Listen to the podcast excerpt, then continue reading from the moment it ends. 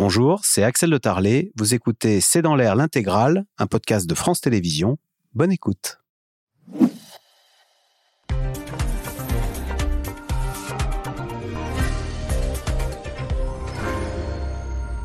Bonsoir à toutes et à tous. Que se passe-t-il en Chine? En sortie de Covid, l'économie chinoise peine à redécoller, plombée notamment par une crise immobilière, et le régime semble s'en inquiéter au point de suspendre la publication de certaines statistiques, comme celle du taux de chômage des jeunes.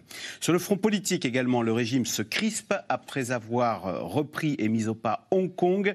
Xi Jinping semble obsédé par la reprise de Taïwan, au risque de déclencher un conflit avec les États-Unis.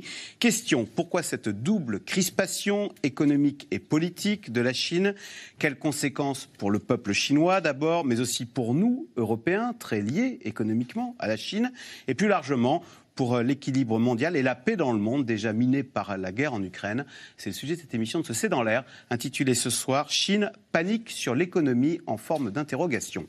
Pour répondre à vos questions, nous avons le plaisir d'accueillir Valérie Niquet. Vous êtes spécialiste de l'Asie à la Fondation pour la recherche stratégique.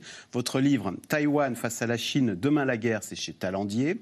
Philippe de Sertine, vous êtes professeur à l'université IAE Paris Panthéon-Sorbonne, directeur de l'Institut de haute finance. Votre livre, Le grand basculement, s'est publié chez Robert Laffont.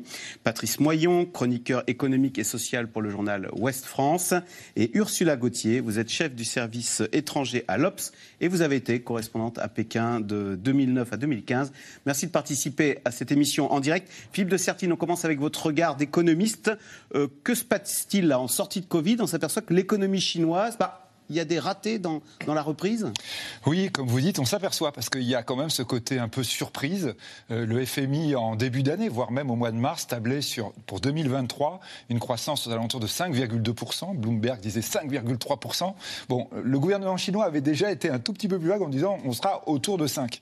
Maintenant, on est sûr que ça ne va pas être ça du tout, qu'on peut même être peut-être à 3, voire inférieur à 3, ce qui était euh, la très très faible performance euh, de 2022, qui était la plus faible performance depuis 1976, donc hors Covid évidemment, hein, qui avait été un peu à part. Donc là, effectivement, c'est la mauvaise surprise pour la Chine. Ça, clairement. D'ailleurs, on voit que la Chine est obligée de réagir. Euh, la Banque centrale chinoise, il y a quelques jours, quelques heures, a décidé de baisser ses taux d'intérêt pour essayer de relancer la croissance. Ça, c'est pas bon signe du tout du point de vue chinois. D'autant qu'évidemment, quand vous baissez vos taux, ça risque de faire baisser votre monnaie. Et qu'on sait très bien que pour la Chine, un des éléments absolument fondamentaux, c'est sa capacité à exporter. Bon, évidemment, il faut toujours relativiser. L'année dernière, 2022, c'est le plus gros montant d'excédent commercial de l'histoire de la Chine, avec près de 900 milliards de dollars. Juste comme mémoire, hein, les États-Unis sont à pratiquement moins 1000 milliards. Donc on voit évidemment qu'on n'est pas du tout dans les mêmes chiffres. Néanmoins, il est évident que là, tout ce qu'on est en train de dire, c'est quelque chose qui inquiète beaucoup la Chine, le pouvoir chinois, et on va dire l'ensemble de l'économie mondiale, euh, l'ensemble des acteurs économiques sont un peu tétanisés autour des informations inattendues, et on se demande jusqu'où vont aller les mauvaises nouvelles concernant l'économie chinoise pour cette année. Et alors, Patrice Moyon, on a des mauvaises nouvelles concernant l'immobilier. Oui, que alors... se passe-t-il? On voit des images d'ailleurs de, villes fantômes, euh, de villes construites, euh, il y a tout, mais il n'y a pas d'habitants. Alors effectivement, on voit euh, ces chantiers déserts, ces grues à l'arrêt. Alors il y avait déjà eu un premier signal d'alerte avec Evergrande, euh, donc un grand promoteur euh, immobilier chinois, il y a deux ans. Nouvelle alerte avec Country Garden, là, qui annonce des pertes colossales. Les deux groupes sont... Qui est le plus gros promoteur immobilier en vente de Chine. Hein. Ce sont des, géants de la construction hein, dont on parle. Country Garden, c'est 130 milliards de dollars de, dettes aujourd'hui. Donc ce sont des, des acteurs qui pèsent très lourd. Il faut aussi se souvenir que 30% de la croissance chinoise ces 20 dernières années a été tiré par, euh, par l'immobilier et que les ventes se sont effondrées ces derniers mois, 22%. Donc il y a un, un véritable signal d'alerte, euh, sachant que euh, effectivement ça a aussi des conséquences sociales, puisque beaucoup de, beaucoup de Chinois, c'est une population qui vieillit, avaient acheté pour leurs vieux jours des appartements sur plan. Donc les, chantiers sont à l'arrêt. Donc il faut regarder de près effectivement et savoir si ce marché immobilier pourrait être le signe d'une crise en Chine. Euh, Valérie Niquet, vous qui connaissez bien l'Asie et la Chine, on a trop construit en Chine un peu n'importe quoi, n'importe comment. Et euh, comme le disait à l'instant Patrice Moyon, c'est pas neutre pour les Chinois parce que euh, on apprend que les trois quarts des économies des Chinois sont placées dans l'immobilier. Mais en fait, là, on assiste à. Enfin, quand on travaille sur la Chine, euh, ce qu'on sait en fait depuis déjà assez longtemps, euh, l'économie chinoise a été extrêmement euh, brillamment, euh, tirant la croissance mondiale d'une manière extrêmement impressionnante. Tout le monde a voulu et peut-être veut encore y croire parce que finalement c'était simple. On avait ce géant où on pouvait faire fabriquer à bas prix, qui exportait, qui tirait toutes des segments entiers de l'économie, que ce soit aux États-Unis, en Europe et et même en Afrique. La croissance chinoise africaine, pardon, de plus de 5% ces dernières années est due aux exportations de matières premières vers la Chine. Donc la Chine représente quelque chose d'absolument euh, essentiel pour le reste du monde. En même temps, il y a des dysfonctionnements absolument terribles dans ce pays, souvent masqués. Vous parlez des statistiques, mais ça n'est pas nouveau. Les statistiques sont politiques en Chine. On ne publie que des statistiques qui sont favorables, parfois un peu de transparence quand on veut donner des gages aux investisseurs étrangers. Ce sont des secrets d'État désormais depuis Xi Jinping, hein, à, cause de la loi sur la sécurité nationale. Faire des enquêtes ou chercher des statistiques un peu sensibles, on peut être arrêté, on peut être condamné pour divulgation euh, de euh, secret d'État. Donc tout ça fait que la Chine est fragile. Et l'immobilier, on est au cœur de cette fragilité parce que pourquoi est-ce qu'on construit tant en Chine? Comme on l'a dit, 30% de la croissance vient des investissements euh, dans la construction et les infrastructures, y compris les routes de la soie où on construit en fait. La construction tire la croissance chinoise, ça plus les exportations. Et le, discours chinois de rééquilibrer la croissance vers la consommation intérieure, les services, quelque chose de beaucoup plus vertueux, de beaucoup plus économique, écologique, aussi économique, euh, économe en, énergie, eh bien, ça ne marche pas. La croissance, la, consommation en Chine baisse parce que les Chinois n'ont tout simplement pas les moyens de consommer. Parce que le Parti communiste au pouvoir, au lieu de mettre l'argent dans des services sociaux, dans les retraites, dans l'éducation, euh, dans le soutien euh, aux petits revenus, aux entreprises privées qui ont beaucoup de mal dans les services à avoir accès au crédit, eh bien, continue de favoriser les très grandes entreprises d'État, les banques d'État qui sont en lien direct avec le parti et donc tout ceci crée des déséquilibres absolument monstrueux dont on voit le résultat aujourd'hui. J'ajoute juste pour terminer, il y a un énorme endettement des, collectivités euh, locales en Chine parce que leur principale ressource de revenus, c'est vendre la terre dont elles disposent, puisque la terre n'est pas privée, c'est pas propriété privée, elle appartient au peuple tout entier. Donc gérée par les collectivités locales qui peuvent l'attribuer avec des leasings longs à des paysans, mais quand on en a besoin, on récupère la terre et on la vend à des promoteurs. Et ça, ça se grippe en ce moment. Avec l'effondrement du marché de l'immobilier, il y a aussi un effondrement des revenus des collectivités locales qui sont aussi responsables euh, pour payer, par exemple, des retraites. Et donc, il y a une sorte de cercle, le contraire de cercle, euh, oui, un cercle vicieux, en fait, euh, qui s'est installé, dont on ne voit pas toujours les, les parce que l'argent placé dans l'immobilier, dans la tête des Chinois, c'est de bah, l'argent pour, mes vieux jours, c'est ma retraite. Bien sûr, c'est quelque chose qui pendant très longtemps a, en permanence augmenté en termes de tarifs, de, prix. Donc l'idée c'était si j'achète un appartement, déjà c'est moins cher aujourd'hui que demain pour mes enfants, et en plus si je le revends, je gagnerai de l'argent. Donc des gens s'endettaient aussi pour acheter parfois plusieurs appartements. Et c'est aussi ce système-là qui s'effondre. Ah, euh, Ursula Gauthier, à l'instant Philippe de Sertine disait cette année la croissance chinoise, euh, ça sera quoi? 3%, 3-4 euh, Il y a quelques années on était à 10%. Est-ce que ça veut dire tout simplement on assiste à la fin de ce que nous, on a connu, euh, au fond, la fin des 30 glorieuses chinoises. Voilà.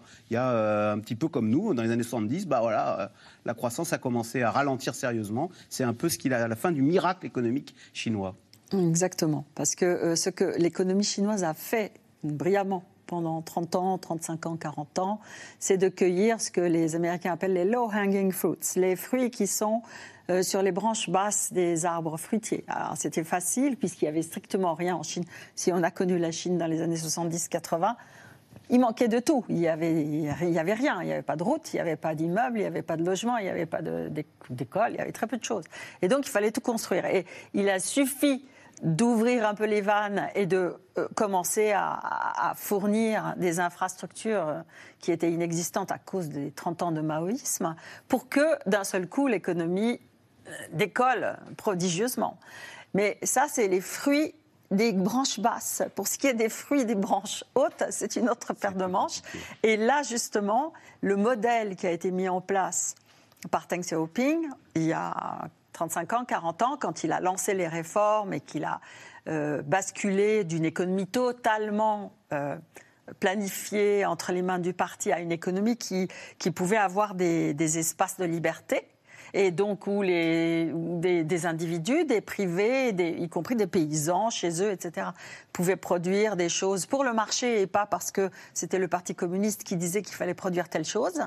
Eh bien, cette, chose-là est, d'abord, c'est une formule qui est euh, limitée dans le temps et qui a donné son plein effet et qui arrive à terme, qui est un peu essoufflé. Et d'autre part, avec l'arrivée de Xi Jinping, c'est fini ça ce côté. Il y a eu une euh, reprise en main Absolument. Xi Jinping, depuis 2012, a petit à petit repris en main plein de secteurs comme ça, et c'est un homme idéologique, c'est un idéologue. Et pour lui, l'économie privée, c'est euh, le diable. Et donc, euh, il, euh, il, a remis en, en, vedette le secteur d'État, les très grandes entreprises d'État, des conglomérats, mais qui, sont, qui perdent beaucoup d'argent, qui ne créent pas beaucoup d'emplois, très peu d'emplois, etc. Et il, et pour ce faire, il a tué en réalité volontairement. Il faut savoir que ça, ce sont des, dommages auto-infligés par le chef suprême du, du, gouvernement. Et ça, les gens le savent maintenant, à cause du zéro Covid. Le zéro Covid était typique de sortes de décisions prises comme ça pour des raisons idéologiques et qui a vraiment étouffé l'économie et tout le monde s'en est rendu compte. Alors du coup, le, les, les, gens ordinaires, je dis le peuple, mais c'est pas seulement le peuple, les classes moyennes, fameuse classe moyenne montante, 300 millions de ouais. personnes, etc., ne croient plus n'ont plus confiance dans la formule, la fameuse formule chinoise de développement, etc. Ils n'ont plus confiance. Donc, du coup, à toutes ces difficultés qu'on a dites, s'ajoute une perte de confiance radicale. Donc, pas de consommation, pas de, pas de, ce qui, a, euh, euh, ce qui aggrave toutes les difficultés de, de l'immobilier comme de tout, des voitures, mais de tout. Et, et c'est un cercle vicieux terrible qui, qui, commence maintenant à devenir très visible, y compris pour ceux qui aimeraient croire encore à, à cette économie formidable qui terrait euh, pour toujours l'économie mondiale. Philippe de Sartine, c'est vrai qu'il y a quelques années, on, on voyait dans les géants, euh, dans, les, entreprises chinoises, des concurrents des Américains. Je me souviens, Alibaba, avec son patron Jack Ma, c'était euh, l'équivalent d'Amazon avec Jeff Bezos. Et cette reprise en main de Xi Jinping, elle a été dramatique pour, pour ces fleurons chinois qui ont. Alibaba, c'est le patron est on le voit plus d'ailleurs. Oui, oui, il est exilé au Japon, je crois. Hein oui, oui, oui. C'est vrai. Je crois qu'effectivement, on balance toujours, hein, euh, quand on regarde la Chine, et notamment l'économie chinoise, entre les deux. Entre la grande peur, en disant c'est le monstre qui va manger le monde, ou alors parfois peut-être en exagérant, attention, ils sont en train de s'effondrer littéralement. La Chine, c'est la deuxième puissance mondiale. Avec les États-Unis, ça fait 45% du PIB, de la richesse mondiale encore aujourd'hui. Donc, et avec une croissance, même s'ils sont à 3, s'ils sont peut-être un peu moins, euh, les États-Unis vont être à moins de 1 cette année. Donc ça veut dire qu'ils continuent à rogner, à, aller plus vite que les Américains en termes d'évolution. Mais ce qui est vrai, c'est qu'en effet, euh, on va dire les 10 années maintenant, 11 années de pouvoir de Xi Jinping ont marqué vraiment une grande différence. Et vous avez raison, dans les classements des grandes entreprises mondiales, on a vraiment vu la différence. Euh, rappelons quand même, les quatre premières banques mondiales en actifs, mais largement, sont chinoises. La numéro 2, d'ailleurs, la deuxième banque mondiale, c'est une banque spécialisée dans la construction, ce qu'on évoquait à l'instant. Alors, elles ne sont pas fragilisées par... Alors, évidemment. évidemment, là, Alors, vrai. on va avoir une crise immobilière ouais, suivie d'une crise bancaire Oui, mais vous voyez, là, lorsque vous allez dire ça, on fait un C dans l'air en Chine, immédiatement, je pense que le... Le, le programme est coupé. Non, c'est pas ça. C'est que l'animateur chinois dirait, oui, mais souvenez-vous, les États-Unis, ils ont eu le même problème en 2007-2008, ce qui n'est pas faux. Hein, ce qui n'est pas faux, d'ailleurs. Donc, vous avez effectivement un affaiblissement très net. De la même façon, dans les dix premières entreprises mondiales en valeur, Tencent maintenant, qui est l'entreprise de technologie, c'est pas par hasard et c'est intéressant, n'est que dixième mondial en chiffre d'affaires. Euh, le deuxième chiffre d'affaires du monde, c'est une entreprise de construction chinoise. C'est-à-dire c'est le numéro 2 après Walmart. Donc on voit bien la puissance chinoise, elle a effectivement toujours des éléments extrêmement forts du point de vue international. Elle a aussi un certain nombre de faiblesses qui deviennent plus importantes. Valérie Niquet, est-ce à dire, et c'est un think tank japonais qui avait dit ça, qui avait dit ne nous leurrons pas, la Chine ne dépassera jamais l'Amérique en termes d'économie Ah bah là, on se pose, enfin beaucoup se posent vraiment la question de savoir si ces prédictions qui disaient que c'était certain la Chine allait devenir la première. D'abord, ça ne veut pas dire grand-chose. La première puissance économique mondiale, déjà, il y a une différence de population absolument considérable, et il faut les toujours Chinois regarder. sont un milliard et demi Voilà. et les Américains Et 300 Il faut aussi millions. regarder par habitant, et là, on est dans des niveaux qui sont très, très, très en dessous encore aujourd'hui de nos niveaux euh, européens. Si on prend l'ensemble de la Chine et pas uniquement ce que les, les statisticiens chinois ou alors les les comment ça s'appelle le chose PISA là pour mesurer le, niveau euh, PISA des d'éduca- écoles l'index PISA, d'éducation. PISA qui en Chine ne prend que quatre villes qui sont Pékin, Canton, Shanghai et je ne sais plus quelle est la quatrième Ce mais sont enfin les fameuses statistiques manipulées. voilà, c'est ça. Donc on montre, euh, ça c'est la vitrine qui, qui fait, euh, qui impressionne, qui a impressionné en tout cas beaucoup. Je voulais juste revenir sur deux points. Euh, le danger pour Xi Jinping, c'est évidemment avec ces sociétés privées qu'on a vu, c'était ce foisonnement sous Deng Xiaoping et même euh, chez ses successeurs, c'est l'émergence d'une vraie société civile. On se souvient Internet était relativement libre en Chine, euh, et alors qu'aujourd'hui c'est repris en main. Et tout ça, ça a fait très très peur évidemment à Xi Jinping, dont la priorité c'est garder le pouvoir. Et sa terreur, c'est que le pouvoir s'effondre parce que des éléments autonomes type Alibaba, qui sont extrêmement, qui étaient extrêmement puissants, finalement peuvent faire concurrence au Parti communiste. Donc c'est aussi pour ça qu'il a tout repris en main, pour que, pour tenir vraiment la société. Le deuxième point, c'est que la Le Chine succès du privé menaçait mais bien sûr. le régime. Avec Ah ben des gens autonomes qui n'avaient pas besoin de prêts bancaires euh, tenus par les, les- les amis euh, et les, euh, les membres du Parti communiste. Donc ça, c'est un point important. Le deuxième point très important, c'est que la Chine, on parle beaucoup de la croissance chinoise formidable sous Deng Xiaoping, mais elle a eu un avantage énorme par rapport à d'autres pays, je pense à l'Inde notamment, on compare souvent, euh, c'est que tout simplement la Chine a été le déversoir des capitaux chinois d'outre-mer. Et à l'époque taïwanais, Hong Kong, euh, chinois d'outre-mer et japonais, euh, dans une moindre mesure. Quand on parle d'investissement étranger en Chine encore aujourd'hui, il faut savoir qu'à 80%, ce sont des, investissements chinois d'outre-mer. Euh, ça ne sont pas des investissements majoritairement américains, japonais ou euh, européens. Donc c'était une sorte de, de cercle de production dans le monde chinois qui a été très puissant et qui a donné un avantage absolument considérable avec les transferts de technologie à la Chine. Alors que se passe-t-il donc avec l'économie chinoise? On l'a dit, hein, le pays connaît des difficultés. Et d'ailleurs, les derniers indicateurs macroéconomiques sont inquiétants au point que le gouvernement a décidé de ne plus publier certains chiffres comme celui du chômage des jeunes qui euh, dépasse désormais les 20%. Sujet de Thibaut Grosse et Audrien Guillotot. C'est un phénomène que la Chine n'avait plus connu depuis des décennies. Le chômage qui frappe 5% de la population active et près d'un jeune sur cinq selon les données officielles. Dans un pays habitué au plein emploi, l'entrée sur le marché du travail est devenue synonyme d'appréhension pour ces jeunes de Pékin. Je suis très inquiète. Lorsque je pense à trouver un emploi, je deviens très anxieuse. Mais je ne veux pas y penser pour l'instant. Je ne suis qu'étudiante en première année. Je pense que le fait de devenir fonctionnaire et de rejoindre des entreprises d'État peut être un meilleur choix aujourd'hui. Je ne recommande pas aux jeunes de choisir les industries émergentes. Travailler pour le gouvernement est une option plus stable.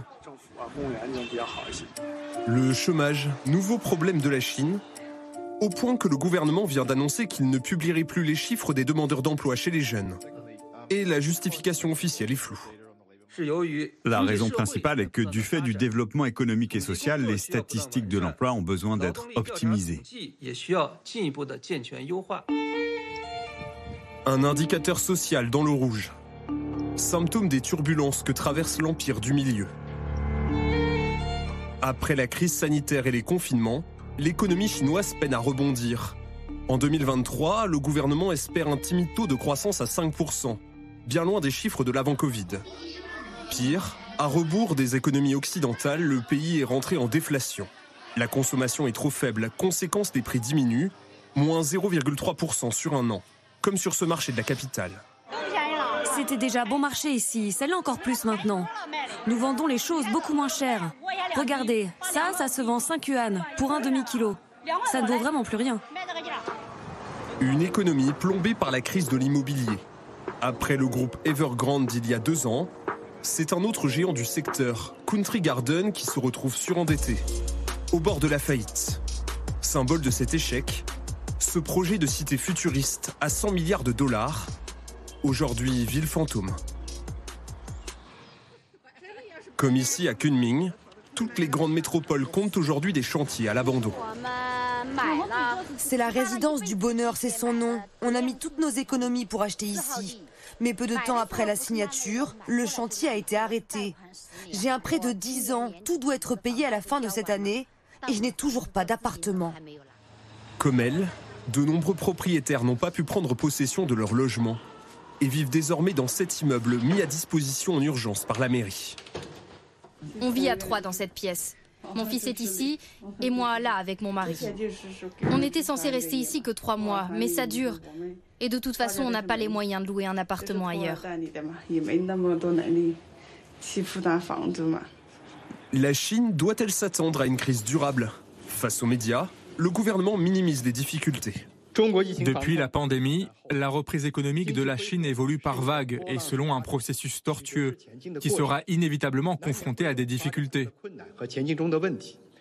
Un certain nombre de responsables politiques et de médias occidentaux ont exagéré les problèmes du processus de redressement économique post-épidémique de la Chine, mais les faits finiront par leur donner tort.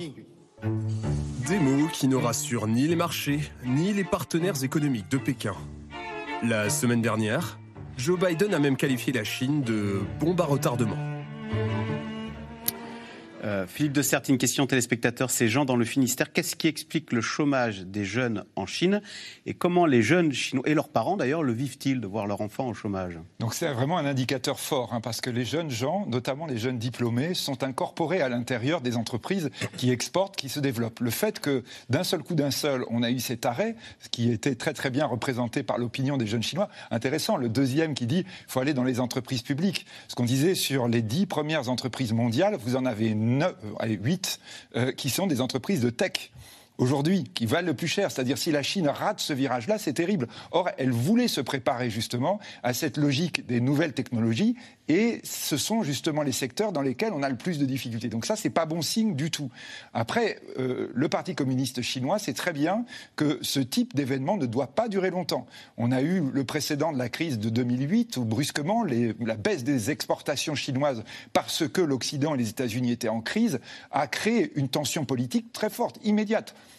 tous les maires, tous les euh, gouverneurs de province remontaient à Pékin en disant attention, danger, on commence à avoir du chômage. Il n'y a rien qui est prêt dans la société chinoise pour gérer le chômage. Donc là, c'est quelque chose en plus concernant les jeunes. Les jeunes, du coup, restent dans les familles, ne peuvent pas s'installer, ne peuvent pas se marier. On a la crise de l'immobilier qui, qui va euh, par-dessus. Euh, ce que vous disiez sur la question de l'épargne, qui est également l'autre sujet explosif pour le Parti communiste chinois. Oui, attention, danger. On se souvient qu'il y a quelques mois, nous avons eu des manifestations très clairement qui n'étaient absolument pas contrôlés, qui ont obligé le gouvernement à sortir de la politique zéro Covid.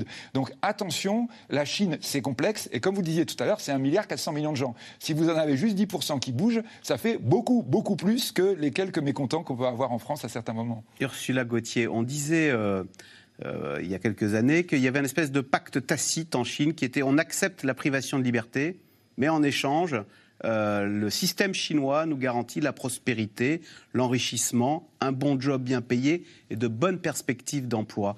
Est-ce que ce n'est pas ce pacte tacite euh, qui pourrait être menacé et avec à la clé un début de contestation sociale? Ah, C'est évidemment ça, parce que c'est pendant toute la période où euh, ce pacte a fonctionné, ça a été formidable, parce que pour tous ceux qui ne voulaient pas toucher à des questions sensibles, euh, liberté, euh, équité, euh, justice, etc. Et, c'était possible de s'enrichir, c'était possible, et, on a vu les niveaux de vie augmenter d'une façon extraordinaire. Mais ce pacte a été remis en question, non par les Chinois eux-mêmes, qui auraient pu, en particulier cette classe moyenne dont on parle, qui sont 300 millions de personnes qui ont les mêmes niveaux de vie que nous. Et ces gens-là auraient pu parfaitement s'accommoder de ce pacte. Encore, encore pendant 10 ans, 20 ans, 30 ans, je ne sais pas. On ne critique pas le régime, mais on s'enrichit et on achète de belles voitures. Voilà, et puis on voyage, on voit le monde, on fait des choses que, que, nos parents, nos grands-parents ne pouvaient même pas, dont ils ne pouvaient même pas rêver. Mais ce pacte a été remis en cause par Xi Jinping, c'est là qu'on revient à cet élément particulier, c'est Xi Jinping lui-même qui a mis fin à ce pacte-là. D'ailleurs, il a fait la même chose sur le plan international avec euh, Hong Kong. On a bien vu, il y avait, des, euh, des liens internationaux, il y avait des promesses, etc., qu'il n'a pas respectées. Xi Jinping dit maintenant, Non, il faut que ce soit le Parti communiste qui gère tout et vous, vous devez accepter tout. Et aujourd'hui, le problème, c'est pas tellement les jeunes, puisque en fait, il manque de main d'œuvre dans les usines, puisqu'il y a un problème démographique qui fait que avec 30 euh, ans d'enfants uniques aujourd'hui, on a un problème démographique. Les usines, les fameuses usines chinoises qui produisaient tout, euh, tout ce qu'on consomme, eh ben, elles manquent de main d'œuvre. En revanche, la Chine produit énormément de jeunes diplômés. Combien? 12 millions de, de, je crois, 12 millions de diplômés cette année, du supérieur qui ne veulent évidemment pas aller travailler à l'usine, à la chaîne, etc. Et aujourd'hui, le gouvernement leur dit si, si, si, vous allez travailler, vous allez voir le travail euh, manuel, c'est très bon, et puis c'est pour la nation, et puis c'est mieux payé. D'ailleurs, c'est mieux payé que les métiers dans les industries de, de, la technologie. Donc, c'est ces jeunes diplômés qui sont sur le carreau. Qu'est-ce que ça veut dire? Mais c'est gravissime pour le pouvoir, et c'est ce chiffre-là qu'ils veulent arrêter. Parce que c'est, euh, disons, l'avenir de la Chine. C'est cette classe qui soutenait le pouvoir du Parti communiste chinois, qui s'est saigné aux 80 pour envoyer leur enfant unique à l'université pour qu'il obtienne licence maîtrise. et aujourd'hui, ils continuent leurs études parce qu'il n'y a pas de débouché. Et c'est cette classe-là qui va se retrouver le bec dans l'eau, c'est-à-dire une situation potentiellement explosive socialement. Valérie Niquet, on disait tout à l'heure que Xi Jinping avait peur que le régime soit menacé par le privé. Est-ce que paradoxalement, avec son coup de menton, il ne risque pas de créer cette fameuse contestation sociale et populaire qu'il redoutait? Bah, c'est ce qu'on disait. Il l'a déjà fait au moment du Covid, où on a vu des manifestations très fortes, y compris à Shanghai, quand il a, fermé Shanghai, où tout le monde s'est dit mais comment est-ce possible? C'est la première place financière euh, en Chine. Enfin, comment peut-on bloquer Shanghai? Et il l'a fait pendant plusieurs mois, c'est-à-dire pas 15 jours. Euh, donc les Shanghaïens, qui sont l'élite, euh, qui se sont toujours pris d'ailleurs pour l'élite de la Chine, beaucoup de soutien du Parti communiste, les cadres, etc., ayant beaucoup bénéficié du régime, ont été absolument parce qu'habituellement, ceux qui souffrent, c'est les paysans, les minorités, des gens qui sont un peu loin, qu'on n'a pas trop envie d'ailleurs de vouloir venir, de, de voir venir en ville. Et, cette fois-ci, c'était l'élite en fait du pays qui souffrait des décisions assez aberrantes, en fait, pas aberrantes quand on connaît l'histoire du Parti communiste, sauf qu'on avait perdu l'habitude de voir des décisions uniquement fondées sur l'idéologie. Effectivement, comme le disait euh, Ursula, euh, Xi Jinping choisit, d'abord, on ne sait pas très bien comment il est informé, je ne suis pas certaine que ça ses connaissances ou sa formation intellectuelle soit au niveau de ce qu'on attend d'un dirigeant d'un pays, comme vous le disiez, de 1 milliard 400 millions d'habitants. Xi Jinping, c'est un fils de la révolution culturelle qui n'a pas fait d'études. Bien sûr, on dit qu'il est allé à Tsinghua, mais Tsinghua à l'époque, c'était vraiment rien du tout comme une université. Et puis il est monté parce que c'était euh, sa famille, son père, ses, ses réseaux de relations. Qu'est-ce qu'il est? Il a réussi à s'imposer au sein du parti, mais pour diriger d'une manière intelligente, euh, souple, euh, ouverte sur le monde, euh, attentif ou à tous les enjeux absolument monstrueux que la Chine, auxquels la Chine fait face, je ne suis pas du tout certain qu'il en ait les capacités. Et comme il a terrorisé tout le monde, je ne suis pas certain non plus, certaine non plus qu'on lui donne toutes les informations nécessaires pour prendre les meilleures décisions. Pour en revenir à un point qui n'est pas celui-là, mais je pense que c'est aussi pour ça qu'il a dû être surpris par les difficultés russes pendant la guerre en Ukraine, parce que je crois qu'il s'est était auto-persuadé que des régimes comme la Russie ah. ou la Chine étaient capables absolument de tout. Philippe de Sertine, d'ailleurs, on sait que la Chine surveille son peuple euh, par les outils digitaux. Mmh. Euh, l'idée de Xi Jinping, c'est au fond par la force, un peu stalinienne, on arrive en terrorisant à contrôler son peuple. C'est ça son pari? Oui, et ça, pour le coup, euh, Staline n'avait pas été aussi loin. C'est-à-dire que c'est vrai qu'aujourd'hui, en Chine, alors, vous avez le côté formidable, c'est-à-dire avec le téléphone portable, vous faites tout. Euh, vous n'avez pas besoin d'avoir une carte bancaire, vous n'avez pas besoin de signer, vous, utilisez votre téléphone portable et vous avez la reconnaissance faciale qui marche pour tout. Sauf que les données, évidemment, sont des données qui sont utilisées par l'État. D'ailleurs, en mars, là, nous avons les grandes orientations de l'État chinois euh, après le 20e congrès qui s'était tenu l'année dernière et nous avons la création d'un secrétariat spécial de la data. Et évidemment, pour les Chinois, on comprend très bien que cet élément va avoir un rôle qui n'est pas simplement de connaître la data, mais aussi évidemment d'avoir l'information sans arrêt où sont les gens, qu'est-ce qu'ils font. Il n'y a pas de CNIL hein, en Chine. Hein. Le ah, contrôle numérique. On va dire que là, en tout cas, le contrôle numérique, il est au service complet de l'État, avec quelque chose effectivement de tout à fait terrifiant. On est vraiment dans Big Brother. Et là, pour le coup, quand on traverse en dehors des clous, euh, vous avez des rappels à l'ordre. Vous avez hein. d'ailleurs, vous avez, je dirais, un, portefeuille de, de, bons points. ou plus exactement de mauvais points que vous pouvez perdre, et vous pouvez avoir des conséquences très très lourdes, hein. c'est-à-dire qui peuvent être, qui peuvent influencer votre vie quotidienne. Donc là, il y a vraiment cette logique d'un État totalitaire utilisant la technologie pour appuyer son mode de fonctionnement. Répétons-le, c'est les pires films de science-fiction d'il y a dix ans. Patrice Moyon, on le voit, le peuple chinois pourrait euh, se méfier un petit peu de, ce régime. Est-ce qu'à l'étranger aussi, on ne voit pas la Chine maintenant, on, porte un autre regard sur la Chine? J'en veux pour preuve cette phrase de la secrétaire au Trésor américain Janet Yellen qui a dit Dorénavant, la mobilisation se fera entre amis. Et autant dire que pour les Américains, les Chinois, ce ne sont pas des amis. Est-ce à dire que le monde entier aussi porte un œil différent sur la Chine? En fait, on. Les entreprises, hein, je parle. Oui, oui. Alors d'abord, euh, quand on regarde les investissements, 4,9 milliards d'investissements directs en Chine l'an dernier, c'est le chiffre le plus bas depuis 25 ans. Donc ça, c'est, ça, c'est un chiffre. C'est-à-dire que les, les, chaînes, de, les chaînes d'approvisionnement, les entreprises liées aussi au Covid regardent ça de plus en plus plus en se disant comment est-ce qu'on peut avoir des chaînes d'approvisionnement, non pas uniquement locales, mais en tout cas régionales, en tout cas sur lesquelles on peut compter. Ce qui fait que de nombreux pays et de nombreux investisseurs regardent maintenant du côté de l'Inde. Ah. L'Inde qui va devenir... Apple, par exemple Apple, par exemple. Euh, L'Inde qui va devenir le, pays le plus peuplé, euh, qui va dépasser donc la Chine. L'Inde qui est un pays jeune, alors que la Chine va faire face à un défi démographique absolument redoutable, c'est-à-dire que la, politique de l'enfant unique fait que la population chinoise vieillit très vite. Donc, euh, comme vous le rappeliez tout à l'heure, effectivement, il va y avoir aussi un problème de main-d'œuvre. Et l'Inde est une démocratie aussi. Et euh, Valérie Niquet, je vous voyais pendant le reportage dire ces, ces Chinois, c'est vrai, avec ces grands buildings qui faisaient pas envie, là, ont massacré euh, un petit peu leur, territoire.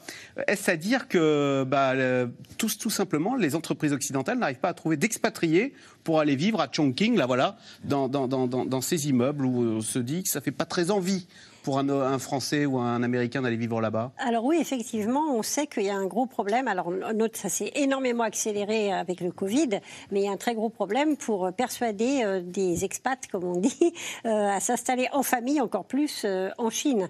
D'abord, le pays a été, je suis allée en Chine pour la première fois en 1979.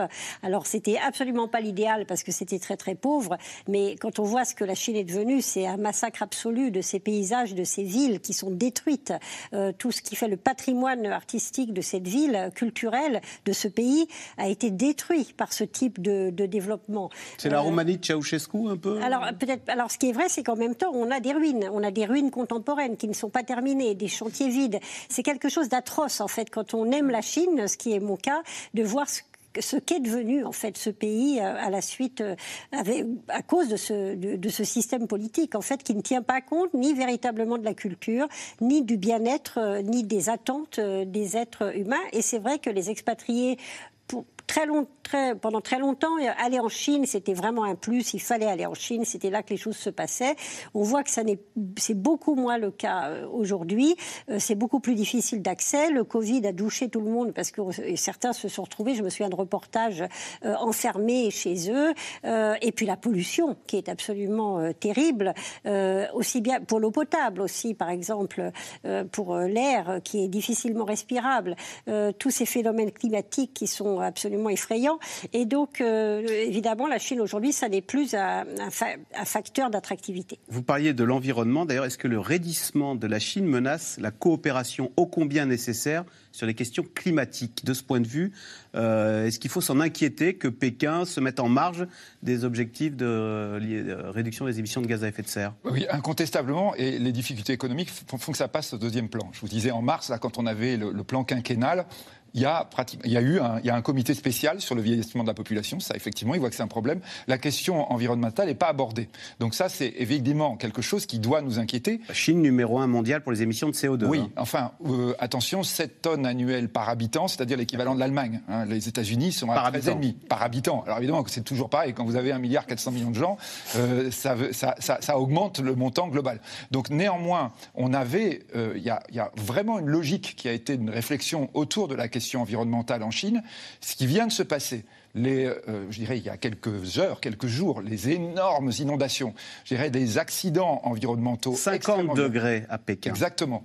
Euh, je dirais 50 degrés avec euh, des voitures qui explosaient, les vieilles voitures explosaient sous la chaleur.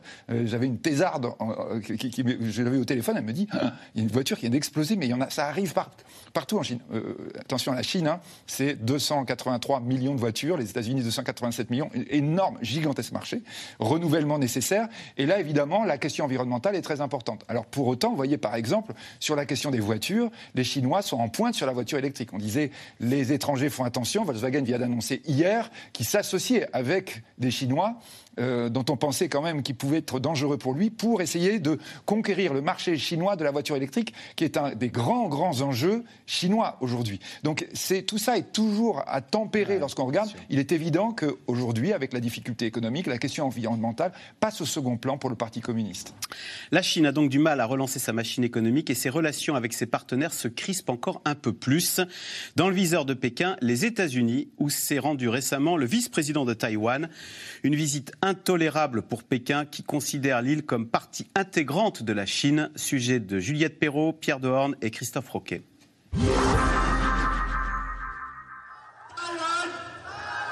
Il est accueilli comme une star internationale devant l'entrée de l'hôtel où il séjourne. Le vice-président taïwanais William Lei est pour quelques heures à New York et il a un message à faire passer. En ce moment critique, nous promettons à nouveau ici et maintenant que, quelle que soit l'ampleur de la menace autoritaire qui pèse sur Taïwan, nous n'aurons jamais peur et ne reculerons jamais. Nous devons défendre les valeurs de la démocratie et de la liberté. Un pied de nez au voisin chinois qui, à 11 000 km de là, s'agace de ce déplacement en terre américaine. Pékin considère que Taïwan fait partie de son territoire et s'oppose à tout contact formel entre l'île et les pays étrangers. Ceci enfreint sérieusement le principe d'une seule Chine et sape gravement la souveraineté et l'intégrité territoriale de la Chine. Cela montre une fois de plus que l'origine des tensions dans le détroit de Taïwan est liée à la tentative d'obtenir le soutien des États-Unis pour son indépendance. D'un côté, l'Empire du Milieu. De l'autre, une petite île de 23 millions d'habitants. La Chine contre Taïwan, un combat à la David contre Goliath. Et si Pékin n'a jamais caché ses ambitions vis-à-vis de Taipei, la tension est montée d'un cran depuis la déclaration de Xi Jinping en octobre dernier. La résolution de la question de Taïwan est l'affaire du peuple chinois et elle doit être résolue par le peuple chinois et lui seul. Nous œuvrerons avec la plus grande sincérité et les plus grands efforts pour une réunification pacifique de Taïwan, mais nous ne renoncerons jamais au recours à la force. Un ton martial qui n'est pas passé inaperçu à Taipei. Alors ici, on se prépare au pire, une invasion de la Chine. Depuis octobre, ce cours pour apprendre les gestes de premier secours affiche complet. On arrive, t'as mal où J'ai mal partout, je saigne. Attends, je vais t'aider à arrêter l'hémorragie. Le directeur du programme, ancien membre des forces spéciales, est convaincu qu'il faut former le plus grand nombre, et vite. Là, regarde, il faut faire comme ça. Il faut bien que ça rentre dans la plaie. Taïwan est sous menace existentielle depuis des décennies, et ça empire de jour en jour. Notre armée est en première ligne, mais elle ne représente qu'un pour cent de notre population. Ici, nous entraînons les 99% restants. Nous savons que tout le monde peut jouer un rôle, tout le monde peut aider. Pour l'instant, la Chine s'en tient à des exercices militaires autour de Taïwan.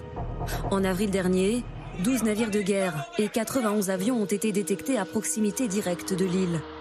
Pékin se plaît à rappeler à son voisin qu'à tout moment, une invasion est possible. Une guerre des nerfs qui passe aussi par une guerre de l'information. Selon le gouvernement taïwanais, l'île est la cible de 30 millions de cyberattaques par mois, principalement en provenance de Chine.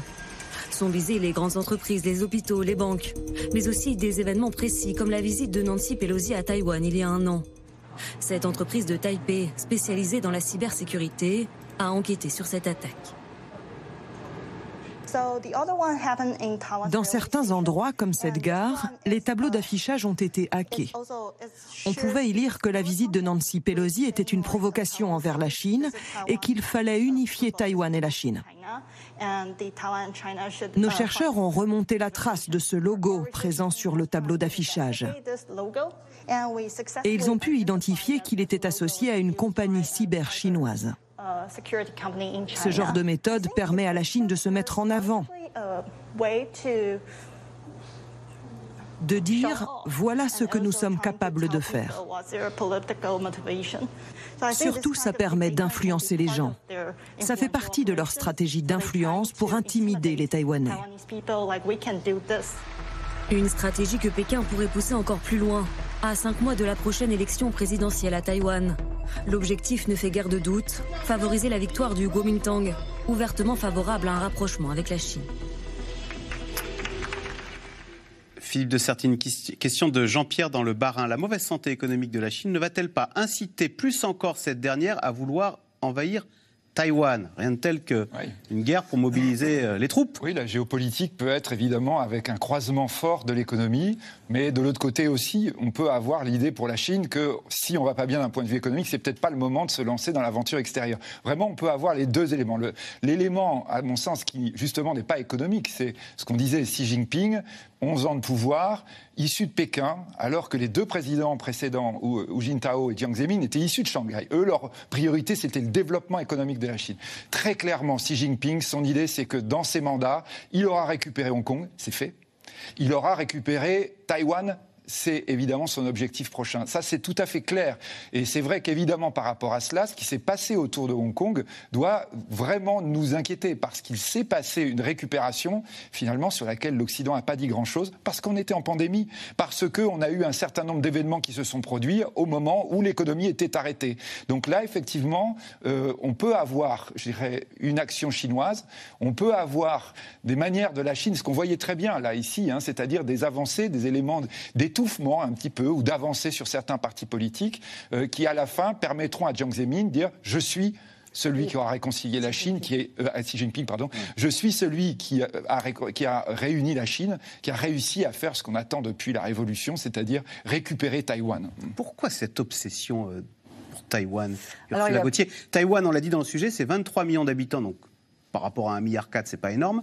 Et vous me faisiez la réflexion que c'est à peine plus grand que la Sardaigne. Vous me disiez ça avant le, avant le début de l'émission. Oui, en fait, euh, c'est un, un pays qui a une valeur symbolique très forte pour la, le, régime chinois, puisque c'est là que leur, euh, euh, leurs adversaires, le Kuomintang, les Chiang Kai-shek, se sont réfugiés une fois qu'ils ont abandonné, disons, le, le continent devant l'avancée des communistes et ils se sont réfugiés sur cette île. Donc il y a cet enjeu historique hein, qui n'est pas réglé.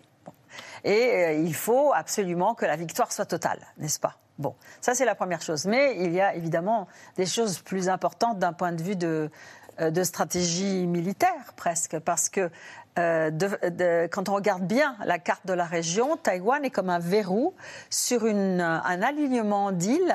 Donc c'est le Japon, Taïwan, et puis après on passe aux îles des Philippines, etc., qui commandent la sortie et l'entrée de tous les bâtiments, de tous les avions, pas, pas, les avions, les, les navires de guerre chinois vers le Pacifique ah, Ouest. et la Chine veut absolument dominer le Pacifique Ouest. Et de ce point de vue, Taïwan est un... Et c'est en ce moment les États-Unis qui dominent le Pacifique ah. Ouest. Et pour arracher cette domination aux Américains, il faut euh, avoir ce verrou. Alors, euh, c'est une idée que les, que les stratèges chinois mettent en avant constamment, etc. Mais est-ce que c'est faisable? Pendant, pendant 20 ans, 25 ans, ils se sont dit non, c'est trop compliqué, ça veut, dire, ça veut dire faire la guerre directement aux Américains. C'est pas faire la guerre aux Taïwanais, c'est pas faire la guerre à l'armée taïwanaise. C'est les Américains ne peuvent pas permettre ça.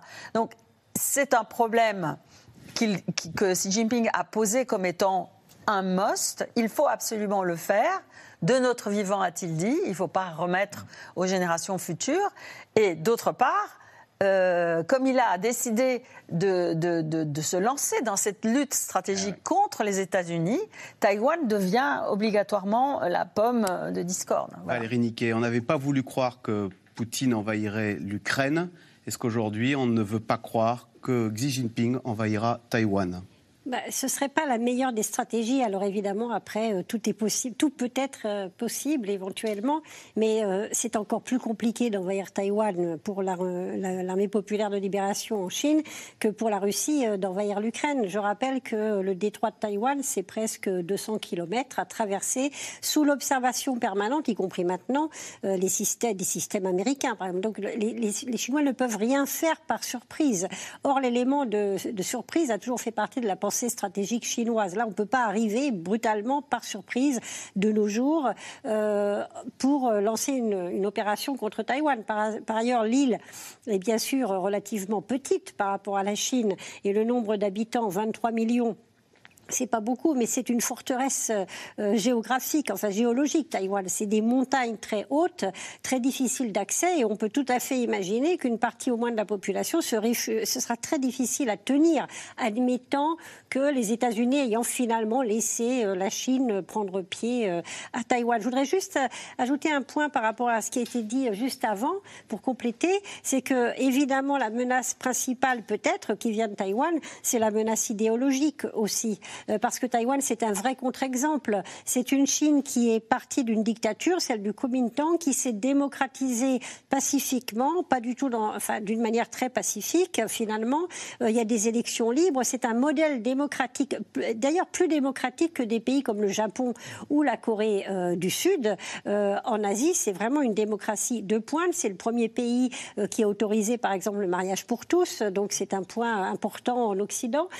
donc, c'est un vrai modèle démocratique face à une Chine dont le régime répète en permanence, mais c'est très bien le communisme en Chine parce que la population chinoise culturellement n'est pas adaptée à la démocratie. Ça ne fonctionne pas. Prouve le Alors contraire. que Taïwan prouve le contraire. Donc il y a aussi cette et puis surtout l'image de Taïwan s'est considérablement renforcée. On n'est plus à l'époque de Chiang Kai-shek où c'était encore une fois une dictature.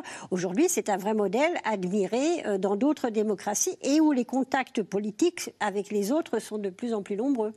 Alors quand la Chine cale, c'est le monde entier qui s'inquiète d'un ralentissement économique généralisé. Et pourtant, en Europe, un pays semble s'en sortir un peu mieux que les autres, c'est la France.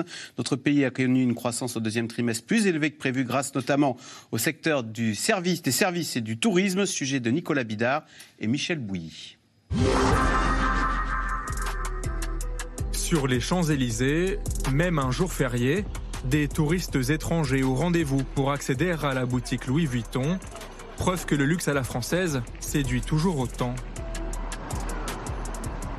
Je viens des États-Unis et je pense que le luxe français est fabuleux. Il me fait sourire, il me rend heureuse.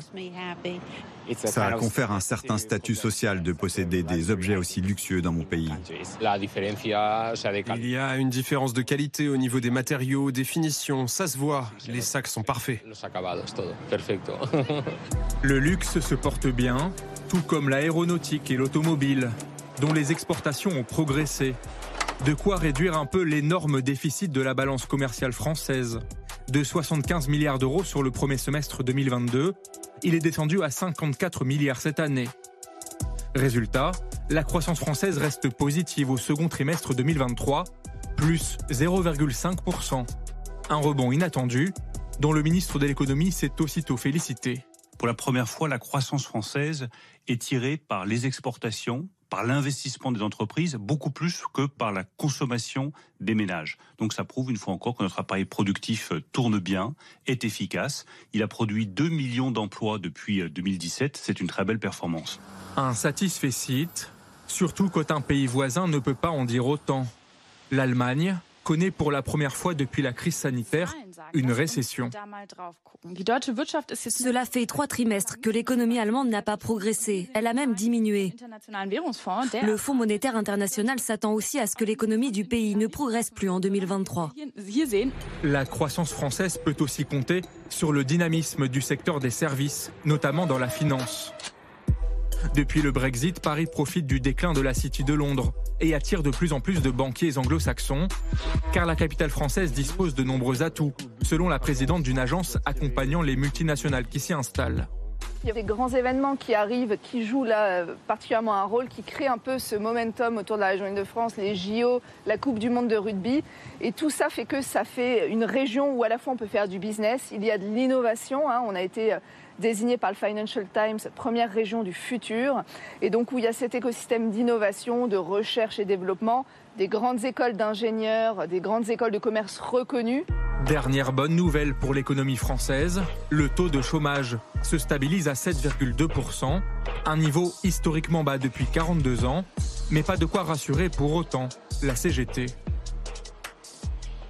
que j'ai entendu également, c'est que c'est une baisse qui a lieu dans tous les pays du monde et que la France reste au-dessus de la moyenne européenne. Donc, il n'y a pas de quoi crier cocorico, sachant qu'il y a toujours en France 5 millions de personnes qui sont privées d'emploi euh, et qui voudraient soit travailler tout court, soit travailler plus, notamment pour les femmes qui sont à temps partiel. Une économie française résistante, mais pour combien de temps? La consommation des ménages, traditionnel moteur de la croissance, demeure toujours très faible, minée par l'inflation et la hausse des taux d'intérêt.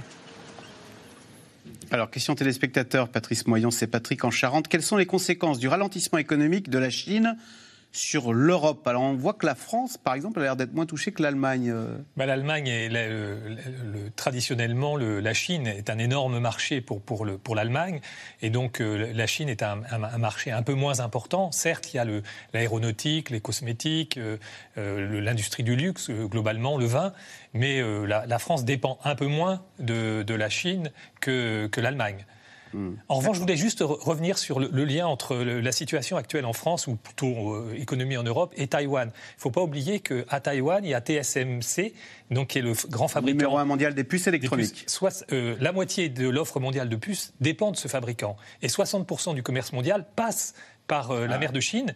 Donc, il faut regarder effectivement ce qui se passe là-bas. Ursula Gauthier, pour revenir sur la question de Patrick en Charente, les Allemands, en fait, sont les grandes victimes de ce refroidissement avec euh, la Chine nous, euh, nos amis allemands, oui, ils ont, ils ont, ils ont misé sur, sur la Russie pour leur fourniture en, énergie euh, bon marché, et ils ont misé sur la Chine pour leurs exportations. Et donc, ils ont, ils ont fait ce, ce choix depuis des décennies. Hein. et donc, ce qui se passe aujourd'hui, c'est que sur ces deux plans-là, eh ben, leurs calculs se révèlent un peu, euh, pas très, pas très recommandables. Mais ce qui est important, c'est que les Allemands ont un peu forcé la main de l'Union européenne depuis toutes ces, années pour que euh, les liens économiques avec la Chine ne soient pas euh, sujets à contrôle, supervision, etc. On se souvient qu'ils s'étaient opposés à, à, des lois que les députés européens voulaient faire pour, pour, contrôler justement les investissements chinois dans des secteurs euh, sensibles en Europe ou pour regarder qu'est-ce qui s'investissait dans l'autre sens, en Chine. Et c'est cette attitude-là qui a été épousée par la France. On se demande vraiment pourquoi, puisque la France n'a pas du tout les mêmes intérêts. On s'est fait un petit peu embobiner par. Euh, on est, on est resté dans la roue de l'Allemagne. d'accord. Et euh, récemment. Les Allemands euh, qui avaient cette idée que le business, le commerce adoucit les mœurs. Bon, forcément. c'est surtout remplir leurs poches, enfin les leurs, et pas, pas, pas celles des autres, des autres Européens eux particulièrement. Et c'est cette, même conception des rapports euh, que euh, l'Europe doit avoir avec la Chine que euh, Emmanuel Macron a défendu récemment, au, printemps, en, se rendant en Chine et en se montrant extrêmement accommodant, disons, avec Xi Jinping, alors qu'il n'a pas de raison économique très forte de le faire. Philippe de Sertine Ou alors s'il en a une, c'est que on importe beaucoup de Chine. La France, un tiers du déficit commercial l'année dernière français, c'est vis-à-vis de la Chine effectivement, l'Allemagne est d'ailleurs l'autre grand champion vis-à-vis. on est perdant, on a fermé nos bah usines textiles. non, mais du coup, on a perdu. Du coup, effectivement, on s'en fiche qu'ils achètent moins parce qu'on ne vend pas beaucoup. Oui, on en revanche, on, nous, on continue à acheter. On a besoin des produits chinois. Euh, on parle là de plus de 55 milliards d'euros de, déficit, c'est-à-dire plus de 70 70 milliards d'achats tous les ans. L'autre grand champion européen qui exporte beaucoup, c'est les Pays-Bas. Hein, souvent, on l'oublie. Les Pays-Bas sont, avec l'Allemagne, effectivement, les deux gros exportateurs. Donc, les deux qui peuvent souffrir très fortement, effectivement, du ralentissement chinois. Allez, tout de suite, on revient à vos questions. Merci d'avoir écouté C'est dans l'air. Comme vous le savez, vous pouvez désormais écouter l'intégrale, mais aussi l'invité ou vos questions à nos experts. Tous ces podcasts sont disponibles gratuitement sur toutes les plateformes de streaming audio. Et pour le replay vidéo, c'est sur France.tv, bien évidemment. À bientôt.